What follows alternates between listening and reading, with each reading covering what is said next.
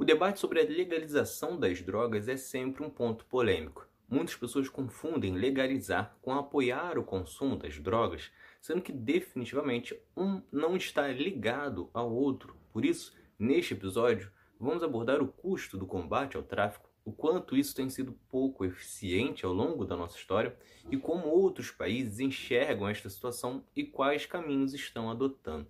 Portanto, acompanhe os dados apresentados aqui, curta, comenta e compartilhe com as pessoas.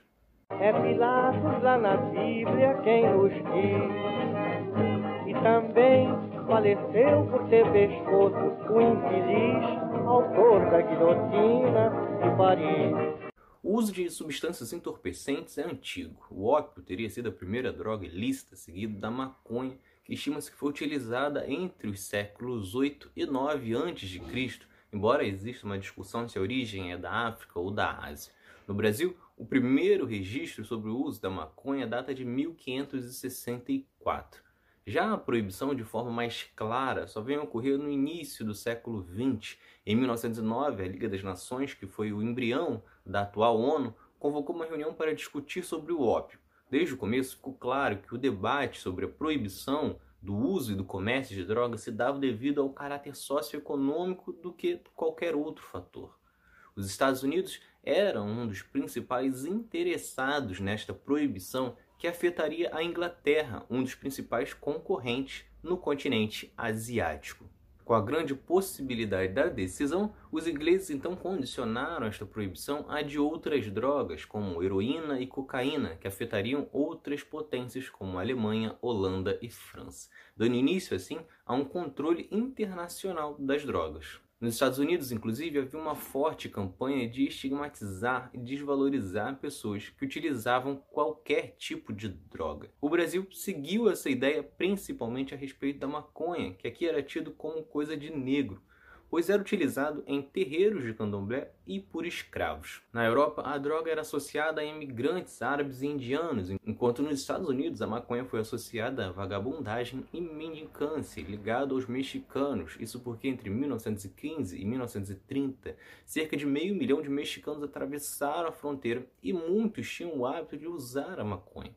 Como muitos não tinham trabalho, o governo teve facilidade para fazer a associação. O ponto é que em boa parte do Ocidente, a maconha surgiu relegado a classes marginalizadas. E como não se podia punir só por ser pobre, ou preto, ou árabe, ou mexicano, o Estado então utilizava do combate às drogas como uma forma de controle social das minorias. Algo que ocorre até hoje, e isso fica nítido na diferença de comportamento do Estado e da polícia que ataca os baile funks, mas nunca bota os pés em uma rave. Acontece que essa guerra às drogas tem um custo e muito elevado. Segundo o relatório Um Tiro no Pé, impacto da proibição das drogas no orçamento do Sistema de Justiça Criminal do Rio de Janeiro e de São Paulo, divulgado pelo Centro de Estudos de Segurança e Cidadania, o custo estimado da aplicação da Lei de Drogas de 2006 somente nestes dois estados é de 5,2 bilhões por ano. Somente a Polícia Militar tem um custo de 1 bilhão com as operações contra as drogas, enquanto o sistema penitenciário gasta 2 bilhões por ano. Lembrando que esses dados são somente de Rio de Janeiro e São Paulo. Só para você ter uma ideia, somente com um bilhão desses dava para custear a educação para 252 mil alunos da escola do ensino médio, daria para bancar a educação universitária de mais de 32 mil alunos na UERJ, ou poderiam construir 81 UPAs ou garantir o aluguel social para 156 mil famílias. Além do custo desta guerra que não funciona, o que se vê é um alto volume de prisões e que também não resolvem. O país hoje tem 812 mil presos, o que significa a terceira maior população carcerária do mundo, atrás apenas de Estados Unidos e China. Destes, 20,28 estão presos por causa das drogas. Atualmente, 30% dos homens e 59% das mulheres que são presos são por crimes relacionados às drogas. Um número que cresceu após a Lei de Drogas de 2006 que endureceu as penas para os traficantes, porém não estipulou critérios para definir quem é traficante e quem é usuário, deixando a cargo do judiciário decidir.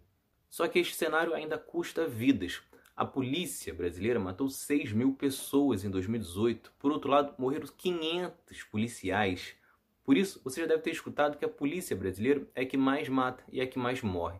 A grande maioria dessas mortes ocorreram exatamente em operações que supostamente são consideradas contra o tráfico. No entanto, quais foram os lugares que esta guerra trouxe resultado?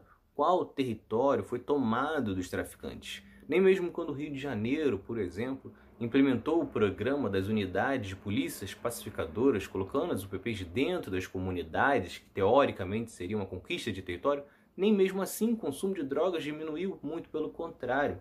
Esta guerra contra o tráfico dura décadas, no qual absolutamente ninguém está vencendo, mas muitos estão perdendo.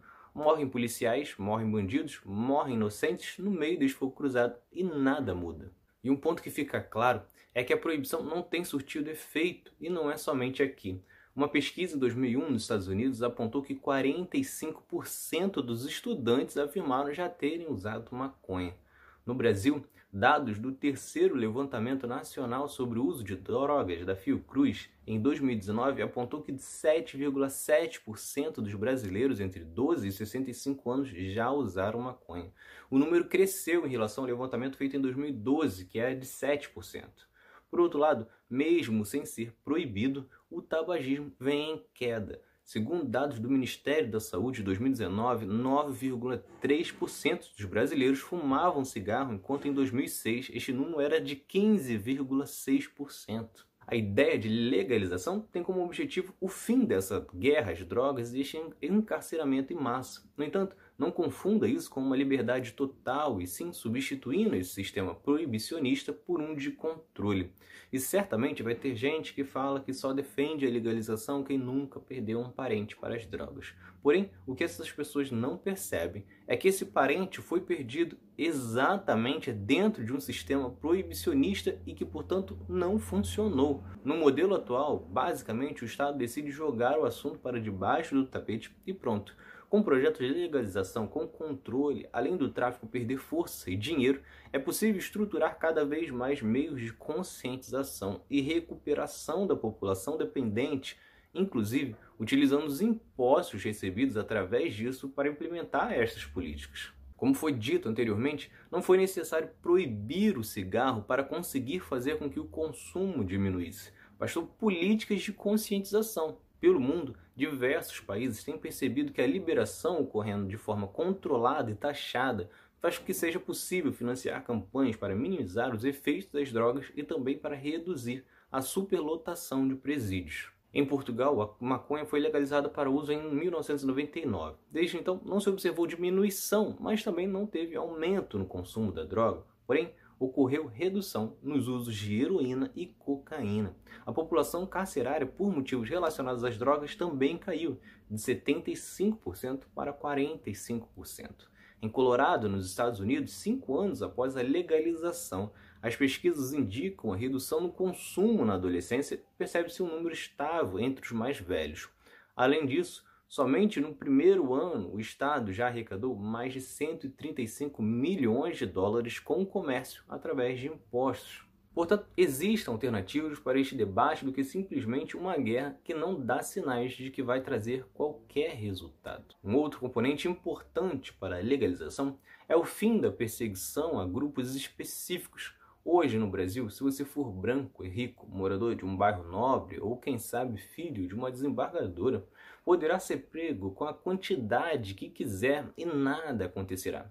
Já se for pobre, preto e morador de favela, não importa a quantidade, a prisão é o destino, como apresentei aqui nos números. Mas pode ser que a legalização não seja a saída. De qualquer forma, é urgente debater sobre os custos de vidas inocentes e o próprio custo financeiro destas guerras às drogas sem resultados. Assim como é preciso rever esse encarceramento em massa que ocorre juntando presos com posses de poucas gramas, colocando eles para conviver com bandidos perigosos. Se vocês gostaram, curtam, se inscrevam para não perder nenhum episódio do outro lado da história.